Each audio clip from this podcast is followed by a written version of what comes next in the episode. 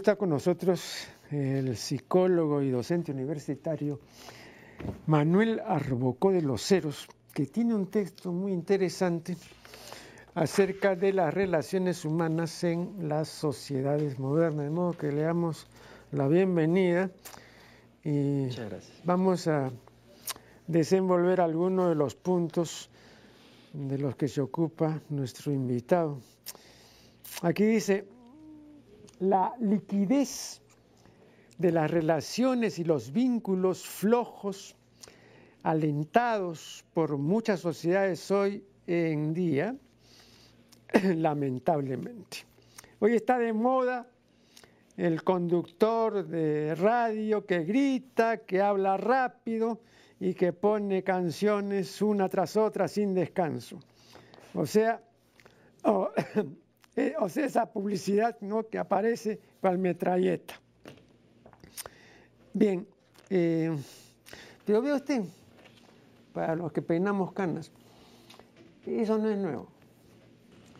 Eh, le voy a decir que se comenzó aquí a gritar en la radio, o comenzaron a gritar los conductores de programas musicales en la radio, en los primeros años de la década del 60, de 1960.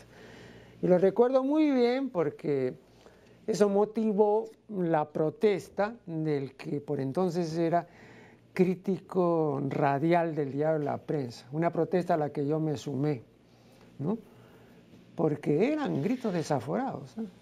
Repito, estamos hablando del 6-1, 6-2 por ahí, no, hace ya un buen tiempo. ¿no? Eh, Espantoso, me parece. Pero eh, yo también manifesté que aparte de que era pues disonante y era una, una vulgaridad, no se habían percatado de que eso era una reproducción o una nueva versión del vendedor ambulante, del mercachifle de Plazuela, que todos hemos visto en la década del 50 y 60, sobre todo en el parque universitario. Yo por entonces estaba en la Universidad de San Marcos. Y también en la avenida La Colmena, sobre todo en la esquina de La Colmena con Carabaya.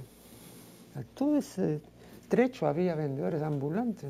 Y a veces yo me detenía porque eran pues muy imaginativos, hablaban muy rápido, ¿no? ponderaban excesivamente la, mercadería que ofrecían eh, y, todo lo demás.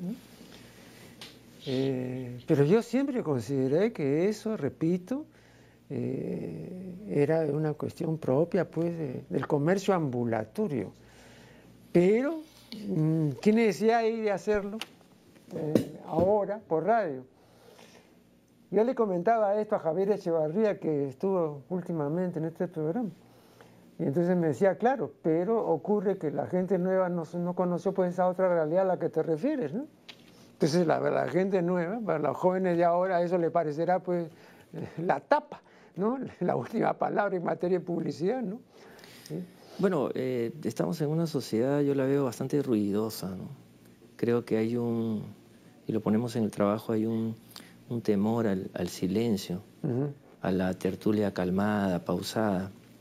Y hay una, esta es una sociedad de la, yo la veo de la sobreestimulación y de la saturación. De la estridencia. Probablemente las generaciones que han nacido en medio de esta estridencia ya no la escuchan y lo toman con la naturalidad del caso. Eh, sin ser demasiado mayor, pero yo he entrado a estos últimos 20 años notando cambios muy dramáticos, ¿no? sobre todo en, lo que tiene que ver con los medios. Y sí, pues eh, me parece espantoso eh, esta ausencia de, contenido, ausencia de diálogo, y más bien hay una necesidad permanente de, generar eh, sonidos. Muchas veces ni siquiera melodías, sino simplemente bulla, gritos, publicidad que pasa rapidísimo, ¿no? inclusive debe esta publicidad seguramente superar los umbrales auditivos que tenemos los humanos para poder entender el mensaje que te está dando. Pareciera que el mensaje es no escuches el mensaje. Mm. ¿No es cierto? Porque yo no creo que haya un cerebro humano que pueda procesar en tan poco tiempo toda esa abundancia de sobreinformación, canciones y muchas veces diálogos también en estos espacios y con estos conductores que, que no dejan nada, ¿no? que son bastante tontos, bobos. Mm. Y eso, bueno, los señalamos como parte de esta sociedad eh, moderna o posmoderna, como la llaman. Pero eh, en los años 50 y en la década siguiente, eh, las únicas estridencias que conocíamos eran las del rock que bueno, mm, fue un fenómeno mundial, ¿no? Pero eh, el rock era pura estridencia. O sea, era, digamos, un, impacto respecto a la música popular de, parecida, eh, aunque claro, el rock era otra cosa, pero eh, no, no era pues tan apabullante ¿no? este, el sonido, ¿no? O sea, ahí se llegaba pues a, a 100 decibeles tranquilamente, ¿no? Probablemente el rock tipo pesado, rock, llamado metal, ¿no? Sí. sí. Claro. Pero este, yo una vez conversando con el filósofo argentino, Mario Bunge, y le decía, profesor, veo que usted en uno de sus libros eh, manifiesta su desagrado respecto al rock, ¿no? Ah, sí, me decía, pero es que eso no es música, eso es grito y pelado, ¿no? Eh, es algo, digamos, insoportable, etc. ¿no? Entonces debieran, me decía, pues promover la música clásica, ¿no? Debieran pues difundir a los grandes compositores. Yo le decía, pero con una observación básica, le decía, vea que con los grandes compositores no se vuela. Y entonces en el rock, digamos, con el rock se vuela, porque no solamente es el rock, sino pues que es el humo, que es eh, la droga, que es, el, es todo un conjunto de cosas, ¿no? Eh, y entonces ahí venía mi interpretación de que qué vacío ha llenado el rock. Eh, se me ocurrió plantear la hipótesis de que teníamos un vacío en Occidente, porque ya no regían las antiguas técnicas arcaicas del éxtasis, de las cuales ha hablado con mucho fundamento Mircea Eliade en el chamanismo. Bueno, esas técnicas ya no, ni tampoco teníamos la orgía griega, que era pues este, algo eh, que, ya nos era muy lejano. Entonces el, rock vino a ser. Eh, un elemento sustitutorio de este afán orgiástico. Sí, eh, interesante punto. sin ser un especialista de rock, pero por eso le, mencionaba este, este estilo, de esta forma de hacer rock, porque dentro del rock hay, diferentes ah, claro. estilos musicales y algunos hay, melodías, bueno, que son, son clásicas, hay melodías que probablemente van a pasar a la historia, han pasado a la historia, de muchas buenas bandas, con letras también, eh, donde se habla de temas importantes. Y también hay un espacio probablemente para los, la forma más ruda, más tosca, que de alguna manera también es un vehículo de comunicar algo, quizás una protesta, quizás un romper con el sistema. Pero perdón, en, las, en las manifestaciones así multitudinarias, mm. solamente vale, digamos, si uno está llegando a los 100 decibeles. Yo recuerdo, incluso cuando eso se hace en teatro, ya no hablamos de, al, aire libre, yo recuerdo que en una ocasión eh, el que tenía a su cargo el sistema de sonido en un teatro de Miraflores era el cineasta Armando Robles, yo mm. estaba con él, ¿no? y, se trataba de, música de rock. ¿No? Claro. Y, eh, pero era pues una cosa estruendosa. Entonces algunas personas dijeron, oye, baja un poco. ¿no? Y entonces Armando dijo, no, si bajo comienzan a pitear y comienza la, rechifla. Bajó un poco y efectivamente la gente protestó. Hay, una anécdota que cuentan nada menos que los Beatles, ¿no? Eh, en una de estas entrevistas, allá por los años 60, eh, según cuentan, una de las razones por las cuales ya no quisieron seguir eh, haciendo estos conciertos en estadios grandes, y, lugares abiertos, era que, bueno, usted sabe pues que había un fenómeno histérico también, ¿no? con las fans, etc terminando de tocar una canción, eh, uno de ellos le dice al otro, vamos a tocar esta, ¿no? La que viene. Y el otro le responde, pues ya le hemos tocado. O sea, ni siquiera se habían escuchado, parece que habían tocado dos temas distintos, pero no se oían ellos, porque lo que, lo que reinaba era pues el grito de la, del afán, este, que estaba pues en un estado, estado parecido a lo que usted menciona, estos estados alterados de conciencia. Pero, pero vea, yo he conocido a varios músicos de rock y hace mucho tiempo, pero todos son medio sorditos. ¿eh? Hay una hipoacusia. Sí, sí, hay una hipoacusia notoria. Igual que los DJs y la gente que vive en estos eh, Definitivamente. discotecas, estos lugares, ¿no? Sí, sí. Pero repito, ¿no? Este, eh, no siempre. Eh, ya como, digamos, no tenemos las técnicas, digamos, del derviche giratorio, ¿no? Del aturdimiento, entonces tenemos este tipo de rock que induce lo mismo, o sea, que marea porque un exceso de, decibelaje termina, digamos, mareando. Y, se está documentando, eh, vi ahora las posibilidades, a veces buenas, a veces no tan buenas, de la Internet, eh, páginas donde a cambio de algunos dólares eh, puedes bajar sonidos, que son las llamadas ahora drogas electrónicas, drogas acústicas, ¿no? Es decir, ya no necesitas consumir necesariamente una sustancia, sino sencillamente escuchas estos sonidos que van acompañados de imágenes de pantalla y de colores ¿no? multiformes y la persona, el joven termina embriagado, drogado. Entonces son estas curiosidades que nos hacen pensar lo complicado que es el ser humano a veces, ¿no? como, busca inclusive eh, a través de las nuevas posibilidades tecnológicas algo para experimentar, algo nuevo, para que lo aturda en este caso. Vamos a hacer acá una primera interrupción y ya volveremos.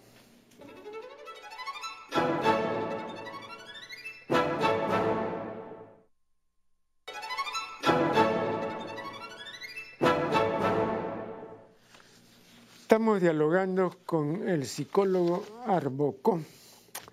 Eh, en una cita que usted aduce de Fernando Sabater, se dice que el primer requisito de una buena comunicación es esforzarse por comprender al prójimo del que pedimos comprensión.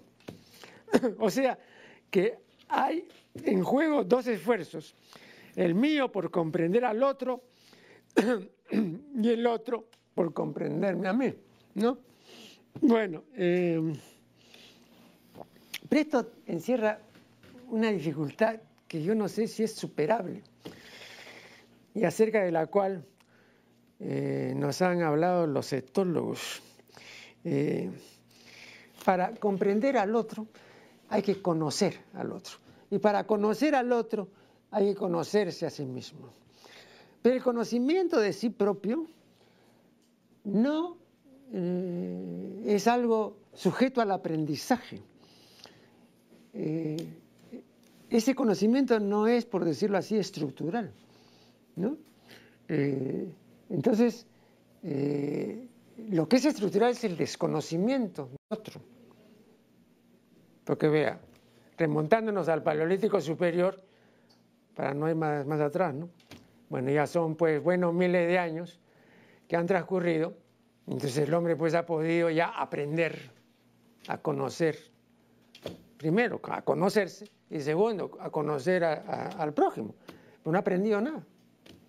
Es decir, lo que le quiero manifestar es que en las relaciones personales no hemos avanzado nada, pero en las relaciones impersonales sí hemos avanzado nuestro dominio del espacio sideral y de la naturaleza ha sido excepcional. Pero en el otro campo, en el campo de las relaciones humanas, Sócrates pues sigue siendo un gran filósofo, pero Arquímedes ahora es un niño de teta junto a los físicos de la NASA. Entonces ahí hay un desnivel que quiero que usted comente. Sí, eh, recordaba una, viñeta de, de, Mafalda, ¿no? donde un amigo de Mafalda, creo que Felipe está viendo esta famosa frase, ¿no? Conócete a ti mismo. Y de pronto en la siguiente imagen se aferra a Mafalda y le dice, ¿y si, no me gusta lo que conozco? Le dice, ¿no? Eh, eh, es interesante que este punto que usted menciona, ¿no? en algunos aspectos que no tienen que ver con la convivencia, que no tienen que ver con la relación entre nosotros, los seres humanos hemos podido desplegar talento e inteligencia. Eh, pienso, por ejemplo, en el avance en el conocimiento de las matemáticas, las ciencias naturales, pero sigue siendo una tarea pendiente eh, el hecho de poder, por ejemplo, convivir pacíficamente, el hecho de intentar eh, por ejemplo, ¿no? Sócrates dice, conócete a ti mismo, ¿no? Y esa advertencia o esa invitación sigue siendo una pregunta válida en las clases universitarias en la actualidad. Uno coge un libro de ética, por ejemplo, de, los griegos, y se sigue pudiendo, pudiendo en, la, en la actualidad dar una lectura y revisarla. En cambio, hay algunos otros aspectos en la historia donde ya ese conocimiento es caduco, como usted menciona, ¿no? Arquímedes es un mm, niño de pecho, pero Sócrates todavía lanza la pregunta y, es, es una pregunta que, que, bueno, es una tarea eh, que tenemos que intentar realizar. Yo en el artículo eh, coloco esta sugerencia de Sabater, porque sí, pues el comunicarse involucra un esfuerzo, quizás un esfuerzo doble para intentar eh, poner entre paréntesis nuestra percepción de cómo son las cosas, nuestra percepción, mi percepción de cómo es el otro, poner entre paréntesis eso para eh, buscar aproximarme, como decimos en psicología, a que el otro me pueda narrar qué significa su existencia o cuál es su punto de vista sobre las cosas. Es una tarea harto difícil, no, no, proponemos que esto sea sencillo. Los índices de, violencia eh, que vemos en nuestra realidad y en otras realidades nos recuerdan que es una tarea que todavía eh, nos está costando mucho, ¿no? Pero es un, es un, yo lo veo como un conflicto de subjetividades. ¿no? Normalmente no, no se nos entrena, no se nos prepara, no se nos enseña desde chicos a relativizarnos también, a, ponernos entre paréntesis que quizás nuestra mirada de las cosas, nuestros puntos de vista eh, puedan estar equivocados. Entonces eso hace que en el momento que yo me encuentro con el otro, eh, vamos a chocar para tratar de defender nuestras verdades. ¿no? Y, eso puede llevar, en el mejor de los casos, a simplemente un distanciamiento, pero en el peor a la, violencia que estamos viviendo. ¿no? Yo creo que gran parte de la violencia es por una incapacidad de hacer un esfuerzo para intentar, entender al otro. Eh, yo recuerdo en las conversaciones de Eckermann con Goethe, un pasaje donde Eckermann le pregunta si él ha tratado alguna vez de cumplir pues eh, este antiguo aforismo ¿no? del conócete a ti mismo. ¿no? En realidad es un dictum. ¿no? Eh, y entonces Goethe dice algo que aparentemente puede ser sorprendente, pero en realidad no lo es. Y le dice, eh, le confieso que conocer a mí mismo sería lo último que se me ocurriría hacer. Eso es lo último. Porque no veo, ¿para qué? Creo que, creo que Goethe había entrevisto de que era una tarea inútil. Mm. Ojo, ah, estoy hablando de, un intelectual y un poeta de talla prócer. ¿no? Entonces, Goethe dice que él no veía ninguna necesidad ni utilidad en, este intento del conocimiento de sí propio. ¿no? A mí me llamó la atención porque yo dije, bueno, ahora pues le preguntan al maestro y va a decirnos pues cosas sabias, ¿no? Pero no, confesó que él eh, había pensado más de una vez en el punto, pero que estaría loco pues si se tratara de conocerse a él. Además, ¿para qué? Mm. Bueno, y él, repito, no veía ninguna utilidad, ninguna necesidad, y, lo que es peor, no veía la posibilidad de que eso pudiese ser efectivo. Sí, bueno, eh, algunas cosas me vienen a la mente, o a las mientes, ¿no? para hablar apropiadamente. Eh, en realidad, la tarea de auto descubrimiento, autoconocimiento, no se logra en realidad solo. Yo no me conozco solo, mm. sino que yo me conozco en relación. Es el otro, ese infierno del que hablaba este Sartre, es el otro el que me señala, es el otro el que me pone el espejo, es el otro el que me, me indica. Por ejemplo, en psicoterapia, ¿no? que es un poco el área de la que vengo, es el otro el que también me confronta, me pregunta, me cuestiona. Entonces, Claro, eh, pareciera que es una tarea individual, solitaria, ¿no? Creemos que no, creemos que es un, proceso que involucra necesariamente al otro, ¿no? El ser humano no nace ni Pero perdón, Una, una, observación ya que usted mencionó, eh, una frase muy repetida de, de Sartre, ¿no? eh, cuando Sartre dijo eso, y lo dice en una de sus obras de teatro, en una del año 44 me parece que es, a puerta cerrada. Ahí dice eso de, que el infierno son los otros. Él se refiere a la mirada. Pues cuando se decide esa frase, no se fija la consideración en que lo que para Sartre es infernal es la mirada del otro, no la opinión verbal o por escrito de, de, lo que digan los otros, eso no le interesaba. El hecho de la mirada es infernal, ¿no? entonces por eso él habla del infierno, de la mirada. Y esto sí tiene una base científica interesante. El mal de ojo. Por el mal de ojo y porque también se ha podido comprobar que en una serie de animales estos no toleran que se les fije la mirada. Por ejemplo, en el caso de los orangutanes, que han sido bien estudiados, de los gorilas, cuando uno los fija, se ponen agresivos. Cuando uno fija la mirada en ellos, se ponen... Hay dos cosas que un gorila no admite. Que los mire fijamente y que lo mires estando tú de pie. O sea, para que el gorila no te sienta como una amenaza, uno tiene que ponerse al nivel del gorila. Entonces, por eso los investigadores de los gorilas tienen que arrodillarse o sentarse para estar al nivel del gorila, ¿no? Pues si no, despiertan la agresividad del gorila, ¿no? Ahora, eh, lo, curioso, eso, eso está eh, totalmente eh, anotado, registrado, ¿no? el animal que probablemente observa al otro con su mirada y asume que hay un, un peligro, ¿no? De mm. repente el tema de la territorialidad, el tema del manejo del, lugar, de las hembras. Pero pienso también eh, cómo el ser humano, si bien es cierto, cree en el mal de ojo, si bien es cierto puede haber una, una mirada cosificante, una mirada eh, amenazante, una mirada de, desprecio del otro, también el ser humano ha llegado a ser capaz de dar miradas de aprobación o miradas de ternura. ¿no?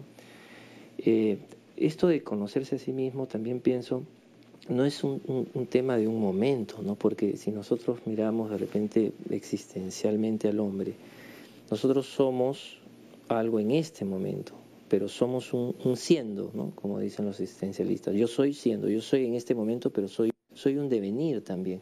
Entonces el, el, conocerse a uno mismo involucraría un proceso permanente, ¿no? ¿Quién soy o qué hago o cómo estoy en este momento, pero también el hombre, eh, su pareja, ¿no? Simón, Simón de Bois decía, el hombre eh, solo es hombre en el momento que se niega a permanecer pasivo, y más bien cuando se impulsa desde el presente hacia el futuro, hacia las cosas y buscar un propósito, podemos decir que, que vemos al hombre. ¿no? Entonces, este conocerse también es un, hay un conocimiento momentáneo, pero hay un conocimiento de, quién quiero ser, ¿no? Y eso nos lleva a una prospección. Vamos a hacer acá una nueva interrupción y ya retornaremos.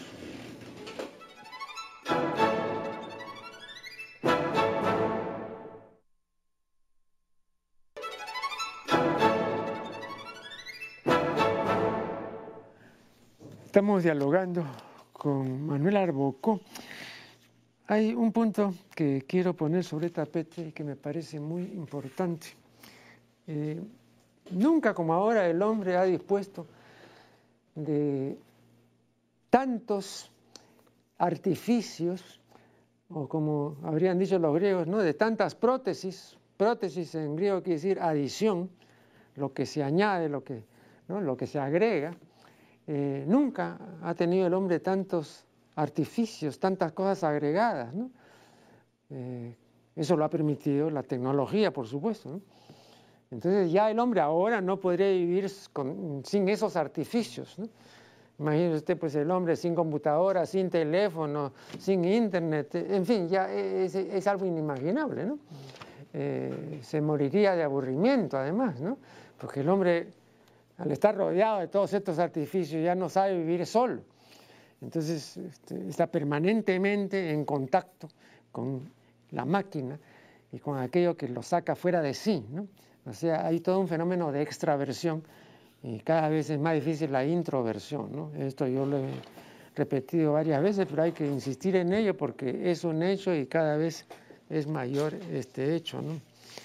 Eh, Pero en esos términos, ¿qué posibilidades hay de que una persona está en este franco proceso de extraversión eh, comience, digamos, a, retraerse, comience, digamos, a tratar de ingresar en sí propio, que comience a tratar de, ensimismarse, pues, para decirlo con un verbo que solamente existe en español.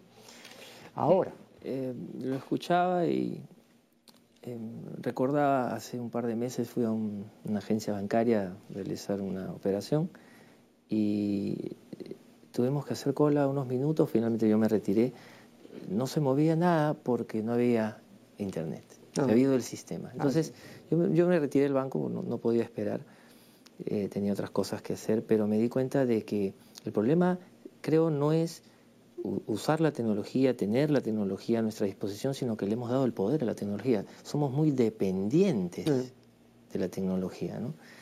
Eh, y creo que haciendo un ejercicio de prospección, creo que esto no, no es reversible este es uno de esos fenómenos que, que va a seguir porque, bueno, también el sistema nos ofrece, nos, nos vende, nos acerca a toda esta tecnología que promete hacer por nosotros cosas que siempre hemos venido haciendo, ¿no? Mm. Eh, por ejemplo, ¿no? siempre hemos hecho cálculos mentales, ahora tenemos la calculadora insertada en el celular. Yo veo a muchos estudiantes que, que lo utilizan para cálculos menores. Yo recuerdo, perdón, que en los años 70 cuando comenzó a difundirse entre nosotros la calculadora automática. Entonces este, uno se acercaba, por ejemplo, a un vendedor de dólares, un vendedor ambulante de dólares. no recuerdo bien, pero estaba, digamos, el dólar a tres soles. Y le decía, necesito 10 dólares. No podía hacerlo mentalmente. En los años 70. O sea, era una dependencia ya, o es una dependencia muy antigua. E, eso es peligroso. Muy peligroso. Eso es muy peligroso y la idea sería eh, no jubilar nuestra, nuestra mente y nuestro, nuestras posibilidades físicas, sensoriales, eh, mientras nosotros podamos hacerlo. Eh, pensemos cuando vengan los años venideros y, ya tendremos pues un nivel de dependencia pues total. ¿no? Ahora, usted decía una pregunta interesante, ¿no? En, estos, en estas épocas de, extraversión en estas épocas donde estamos muy volcados a los estímulos de afuera, donde queda la introspección, la introversión, de hecho está decayendo. Pero ¿qué futuro hay para, para estas disposiciones de ánimo, ¿no? de mirarse? Y lo primero que me viene a la, a la cabeza es la idea del dolor, mm. La idea del sufrimiento. ¿no? El ser humano es el único animal que, además de sentir dolor, sufre. Yo creo que eh, en los momentos donde la, vida no nos sonríe, en los momentos donde todos estos aparatitos se apagan o se descargan, diríamos ahora, eh, en el momento en que la televisión ya no tiene nada que ofrecernos o el concierto de rock se acabó y aparecen lo que los filósofos existenciales llaman pues estas situaciones límite, ¿no? la mm. enfermedad, el sufrimiento, la muerte, la culpa. Creo que ahí, ahí de pronto podría ser un momento donde las personas se den cuenta que, son seres humanos y que tienen la posibilidad de pensar y reflexionar a partir de lo que de, la experiencia en la que se encuentran. Pero, usted cree que eso es antiguo? le, pregunto esto porque mm, usted sabe que la industria farmacéutica está entre las tres o cuatro industrias más rentables del mundo, ¿no? Este, eh, de modo que aquí, digamos, están en juego miles de millones de dólares, ¿no? Y hay un hecho incontrovertible y es que eh, la analgesia del hombre de Occidente de los últimos 50, 60 años ha aumentado de una manera vertiginosa. Entonces, lo que la gente no quiere es ningún tipo de dolor, ¿no? Porque hay un sufrimiento útil. Pero la gente, el sufrimiento útil, el inútil, quiere eliminarlo completamente y cree que la vida solamente es placentera. ¿no? Y se ha medicalizado la vida. ¿no? Eh, hay, serios cuestionamientos en el campo de la, de la, psicología y de la medicina en torno a si realmente existen tantas enfermedades que requieran una medicina. ¿no? Mm. Eh, y es cierto lo que usted dice, hay muchas personas que, prefieren eh, sedarse, doparse, drogarse, digamos, legalmente a través de, de grandes dosis de medicamentos. Eh, y probablemente muchas de estas personas pues eh, llevarán una vida tenue, llevarán una, una vida eh, mediocre, llevarán una vida eh, adormecida. ¿no?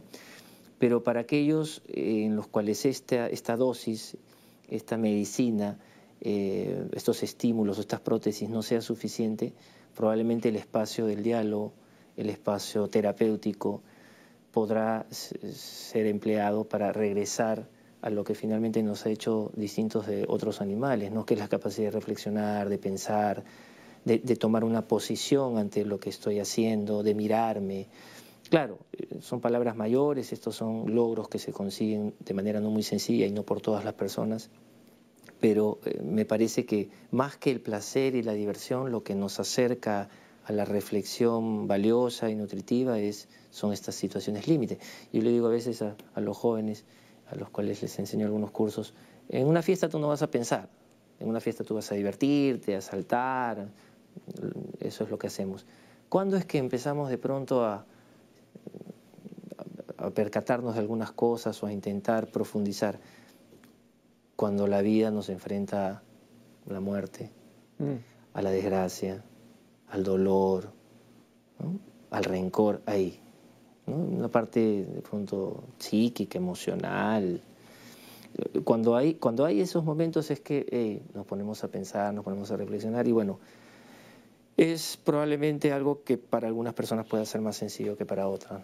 Pero vea, este, una, observación, para los grandes eh, fundadores de religión, para los místicos y para los ascetas, eh, la vida no es este, un devenir en el cual hay sonrisas y tristezas, ¿no?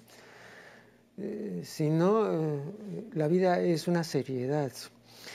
Usted no sé si habrán notado que muchos de los santos y de los místicos y ascetas, eh, usted no encontrará a ninguno que ría. Cuando vino aquí la Madre Teresa, que la Madre Teresa nunca la vi sonreír, ¿no? Y eso lo han observado algunos también. Pero además, este, usted no se imagina pues a, Buda sonriente, a Jesús tampoco, y cuando hubo un Jesús ahí mm, pop, que lo hacían sonriente, pues la gente no, sintonizaba con ese Jesús sonriente, ¿no? Entonces, eh, también eso, ¿no? Hay, digamos, una adhesión al sufrimiento, no sé si sería pues una adhesión este, al sufrimiento útil verdaderamente, ¿no? Porque a veces se confunde el padecimiento del otro, que, bueno, promueve la compasión y la lástima, ¿no? con el sufrimiento de nosotros mismos, que simplemente estamos compadeciéndonos. ¿no?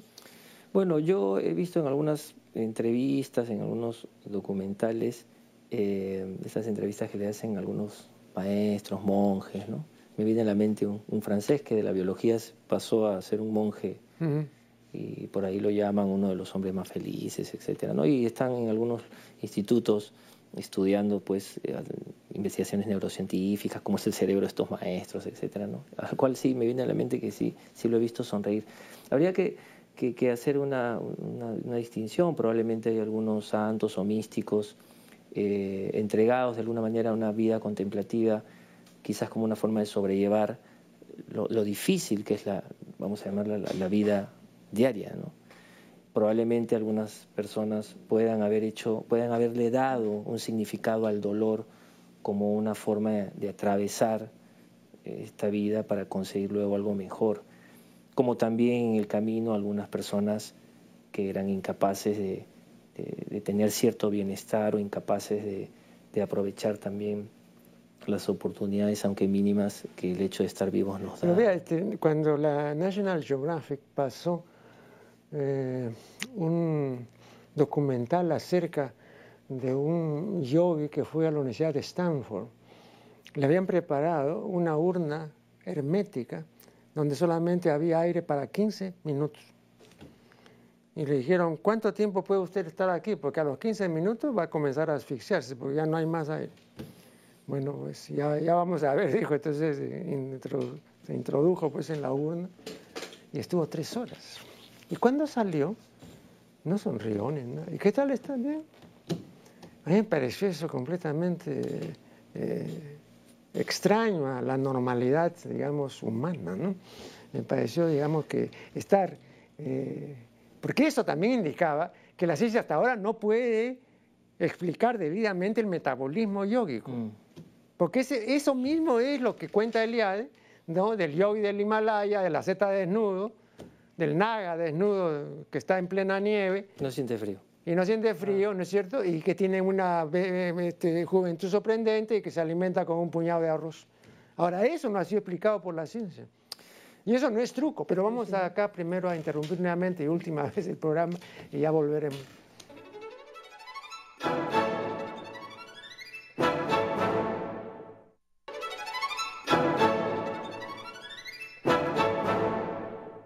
Este es el último segmento de una conversación muy interesante con eh, Manuel Arbocó, a quien voy a proponer lo siguiente. Vea, eh, hace ya como 20 años, yo escribí un texto acerca de las fantasías sexuales, ¿no? Y dije que las fantasías sexuales eran fantasías no sujetas a desgaste.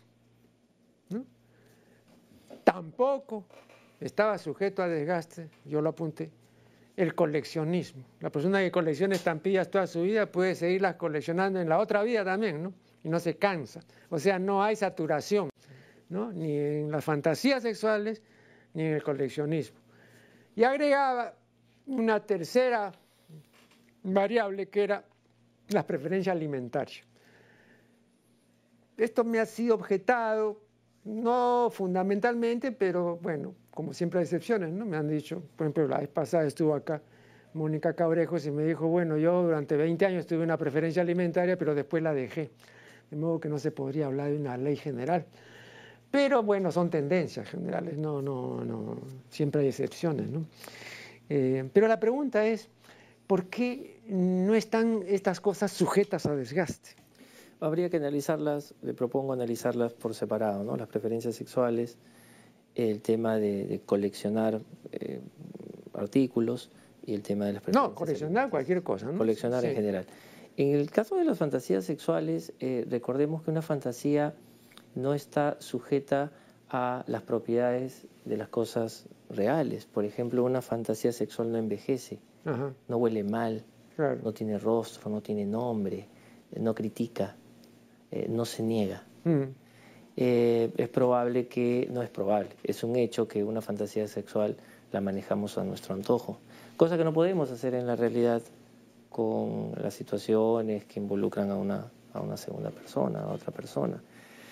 Eh, también pensaba de pronto que ciertos componentes en estas fantasías sexuales estén influenciados por eh, ciertas, vamos a llamarlas fijaciones tempranas, ciertas, ciertos apegos tempranos. ¿no? Por ejemplo. Eh, por ejemplo, eh, de pronto una fantasía sexual masculina que involucra mujeres muy delgadas. Mm. De pronto conversamos con esa persona y quizás esa delgadez está eh, involucrando un aspecto que para él fue importante o a que le llamó la atención quizás cuando era chico. Estoy tratando de pensar en, voz alta. ¿no? Entonces, eh, ciertas, ciertos apegos tempranos o ciertas preferencias tempranas que de hecho eh, generan una atracción, que generan placer, que no están sometidas a las características de las cosas que se maltratan, se envejecen, decaen, podría, tiene sentido, podría mantenerse mucho tiempo. ¿no? no tenía el dato de que una fantasía sexual pueda mantenerse a lo largo de toda la vida, incluyendo de pronto edades ya mayores. No, y además otra cosa, porque esto lo he conversado con varias personas, hombres y mujeres. Son fantasías que difícilmente uno las cambia. O sea, son las mismas fantasías que tuvo cuando tenía ocho años. Y luego la misma cuando, tenía 50, 60, 70. Me, viene a la, cabeza la siguiente situación. ¿Qué pasaría si se diera la oportunidad en esa persona de cumplir esa fantasía tal cual, de estar ante ese objeto no, ese sexual? Es, no, no, ese es un contrasentido. Ya, no, no, pero una fantasía que se cumple ya cesó, pues esa es fantasía. Se anularía. Se anularía. Tendría que ser reemplazada por otra. o de pronto eh, se prohibiría, estoy pensando, la consecución en la realidad, ¿no? Para mantener un poco la... Rosa, Montero, Rosa Montero en su libro Pasiones, ¿no? Eh, describe el amor que, que, Stendhal llamaba el amor-pasión. y lo describe muy bien, ¿no? Como digamos un, trastorno pues pasajero, pero muy intenso, ¿no? Que compromete pues al individuo íntegramente, ¿no? Y que, no le permite ver bien, etcétera, ¿no? Pero eh, dice, bueno, esto tiene una duración, ¿no? Que, puede extinguirse antes del año, a veces a los tres meses, ¿no? Eh, y eso es lo que la gente llama el amor. Porque si uno le, quita ese, ese, carácter transitorio intenso, digamos, de rapto y de enajenación, desaparece también el amor. ¿no? O sea, lo que ya manifestaba es que el amor, tal como, digamos, uno lo concibe y lo vive en su fuero íntimo, no resiste el contacto con la realidad. El amor-pasión. Sí, el amor-pasión, la realidad lo destruye. Claro, pienso que, ocurre que la realidad no siempre es mágica, no siempre es apasionada, ¿no?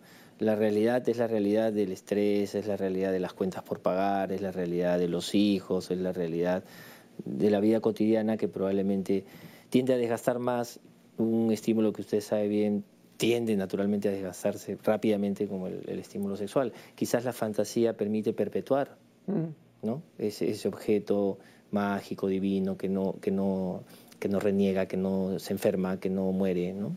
Ahora, Jung decía que es un error pensar que uno busca las fantasías sexuales, que uno eh, siempre está afanoso de, de, imaginar o de fantasear, digamos, algo diferente, algo más intenso, etc. Y él proponía que el juego es inverso porque, porque, porque dice, si no, todo el mundo tendría más o menos las mismas fantasías y todo el mundo fantasearía, cosa que no es cierta. ¿no? Entonces, eh, él, claro, tipifica, digamos, en su, tipología del introvertido, el extravertido, que usted conoce, ¿no? Pero este, efectivamente, pues, ¿no? Este, son muchos, pero solamente algunos los elegidos. Bueno, la fantasía, la imaginación, la creatividad, eh, la, introversión tampoco son, eh, digamos, atributos que, abundan, ¿no? Probablemente en algunas personas sí se cumple que el mundo, el mundo privado, el mundo de la fantasía, el mundo de la, de la creación, porque finalmente hay una creación, es, eh, les hace a ellos más, más propicios para esto que usted menciona. Lo segundo que mencionaba era el tema de los coleccionistas. Mm. Bueno, eh, hay algunas explicaciones, ¿no? Este, psicológicas de las más diversas, ¿no? para tratar de explicar ¿no? por qué este hecho de acumular, ¿no? desde explicaciones que usted seguramente conoce, que hablan de, de que en el fondo el que colecciona sigue siendo un niño, ¿no? Que, no crece o que, que, está retenido en etapas eh, psicosexuales, ¿no? Me acuerdo estas teorías de las retenciones anales como símil de lo que le pasa a una persona, que eso es una mirada, ¿no? de pronto limitada hasta cierto punto. Pero yo pensaba más bien en el concepto de pasión, ¿no? Eh, creo que era Kierkegaard el que decía, ¿no? Aquel que, eh, que se pierde en su pasión pierde menos que el que pierde toda pasión. Probablemente para muchas personas coleccionistas, eh, esas estampillas, esas guitarras, esos discos, adquieren a lo largo de su vida una, asociación eh, y un valor que va probablemente más allá de lo económico, ¿no? y que les ayuda de alguna forma también a, reforzar una cierta idea de ellos mismos. Creo que esto tiene que ver con, la propia identidad de las personas, el saberse coleccionista. Eh, algunos de ellos forman grupos mm. pequeños, muy pequeños, muy elitistas inclusive, eh, que comparten estas, eh, estas historias, estos datos. Eh, y además usted sabe que en toda verdadera colección hay siempre un carácter arénico. O sea, el coleccionista verdadero nunca muestra a cualquiera su colección. Entonces, para usar, digamos, este, una, una, expresión de Hermann Hesse, solamente a los huéspedes justos, ¿no? Mm. Entonces, este, eso es muy cierto. Y hay sus tesoros también. Dentro del mundo de, los coleccionistas hay tesoros. Veía en televisión estas especies de, ferias, festivales que hay de películas, se me ocurre pues La Guerra de las Galaxias, por mencionar una muy conocida. Y hay todo un mundo que a veces desconocemos de muñequitos y de parafernalia y de, y pósters y de cintas y, eh, que, no solamente valen miles de dólares, sino que generan una especie de mundillo donde las personas, muchas de ellas, hacen de eso un eje principal para dirigir su propia vida. Entonces creo que tiene que ver con pasiones, creo que tiene que ver con una cierta forma de reforzar una identidad, inclusive alguna noción de poder me viene a la mente también, ¿no? Porque yo de pronto somos los dos coleccionistas, pero mi colección es más grande que la tuya también, ¿no? Por ejemplo, eh, estaba ahora recordando cuando yo leí la autobiografía de Humberto Eco. Él cuenta que tiene una biblioteca de, 50.000 volúmenes. Eh, bueno, y creo que de esos 50.000 tiene 50 incumnables. Pero apunta a este hecho que es capital ¿no? y que es muy característico del verdadero coleccionista. ¿no? Eh, yo prácticamente no permito a nadie ver mi colección. Además que la tienen dos o tres casas, porque ya no eh, son tan grandes que no entran en su casa. ¿no? Y, entonces confesaba que solamente a una o dos personas le ha permitido ver su colección. Y eso hace mucho tiempo, porque ya no la han visto nuevamente. ¿no? Entonces, por eso digo, hay un carácter arénico, ¿no? El dueño del harén nunca permite que un visitante vea las odaliscas. Entonces, igual acá, ¿no? El dueño de una colección de, libros no permite, ¿no? Este, que, vean, pues, sus libros, ¿no? Claro. Eh, ahí también pensaba una suerte, vamos a, voy a llamarlo una especie de fetichismo también, ¿no? Por, por el objeto en sí, ¿no? Eh, pueden ser libros. ¿Pero usted lo dice en un sentido negativo? No, no, no, no, no que, no que no se piense eso, ¿no? Sino el fetichismo en el sentido de una atracción, ¿no? Claro, pero en el sentido etimológico de la palabra, porque esa palabra viene, ¿no? De, de un término que significa encanto, ¿no? Este hechizo.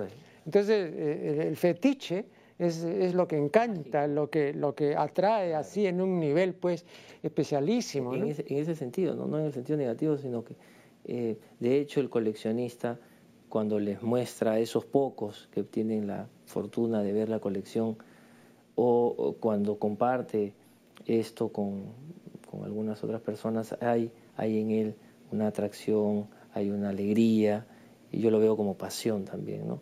Y el otro punto interesante, el tema de las preferencias alimentarias.